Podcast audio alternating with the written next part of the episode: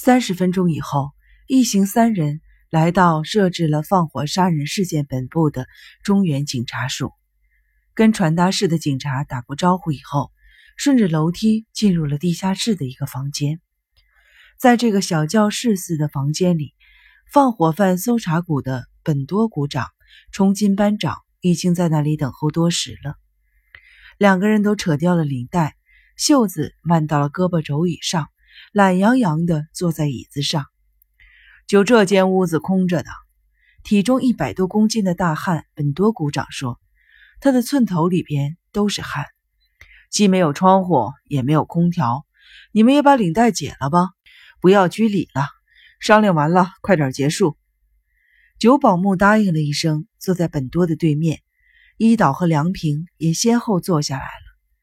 本多要求伊岛先说一下他的行动计划。伊岛没有说话，是九保木代替他说的。本多他们对于多摩川绿地的杀人事件可能跟九坂聪治有关的分析，表现出了一定的兴趣，并且非常执拗的问：现在发现了什么证据没有？关于这是一个刑警的直觉这一点，九保木没有直说，只是暗示了一下。他主要提出了扣押九坂聪治的权利主要在哪一方的问题。无论如何，我是不会撤出的。伊岛在九保木说话时，还是忍不住的插了一句。本多听了，意味深长的笑了笑，问九保木：“按照伊岛君的意见，得发给他逮捕证了？”九保木没有说话，瞪了伊岛一眼。商量了一个小时，最终定了一个默契的君子协定：抓九坂聪治的主要权力属于本多他们，伊岛他们。协助本多他们破案，可以继续搜捕九坂聪治。伊岛得到的情报必须转给本多，而且在可以逮捕九坂聪治的情况下，必须迅速的通知本多，由本多他们来逮捕。同时，本多也应该尽量的向伊岛提供情报。如果本多他们抓住了九坂聪治，也应该给伊岛审问的机会。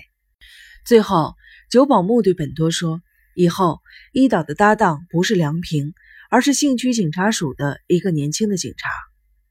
那个年轻人负担可够重的。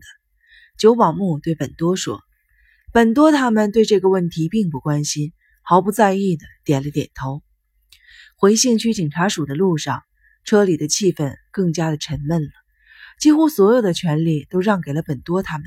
伊岛很不高兴，脸色变得很难看。开车也心不在焉的，梁平几次说换换他，他理都不理。有泽进入兴区警察署管区的时候，九保木说话了：“你干没干过背叛别人的事情？”梁平看着九保木，不懂得他是什么意思。九保木看着窗外，伊岛凭直觉会不会说中，我也不知道，但是。关于九百聪治跟母亲不和的看法，至少可以说已经在这次火灾案中得到了证实。当然，不管怎么说，即使把伊岛的看法向科长们报告了，也得是本多他们优先。一想到只能吃点残羹剩饭，还得搜查，这气就不打一处来。真想干脆撤了算了。不过，要是九坂聪治真的跟我们正在破的案子有关，弄不好会让本多他们帮咱们把案子破了，这样岂不是会被别人笑话？明白了，明白了。梁平点点头。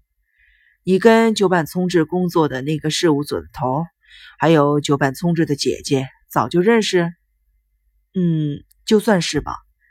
九保木没说本多他们是否已经查明了这个问题，却说什么为了摆脱本多他们的追查。那两个人大概要你联系吧？联不联系的？那么，要是你跟他们联系一下，怎么样呢？梁平感到困惑。他姐姐不是去向不明了吗？九保没说话。一岛发言了：“有联系，肯定有联系。”他从后视镜里看着梁平说：“最近你小子可有点不正常，这次可是你挽回名誉的机会。”梁平沉默，九保木拍拍梁平的肩膀说：“背叛这话说的有点过分。但是，要是得到有关九坂聪治的消息或者是证据，希望你不要辜负了作为一个刑警的责任，要协助一岛弄清九坂聪治到底是跟咱们正在破的案子有没有关系。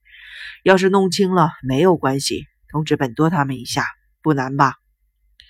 梁平也是个刑警，应该憎恨罪犯。一岛非常有力的断言。梁平把脸转向了窗外。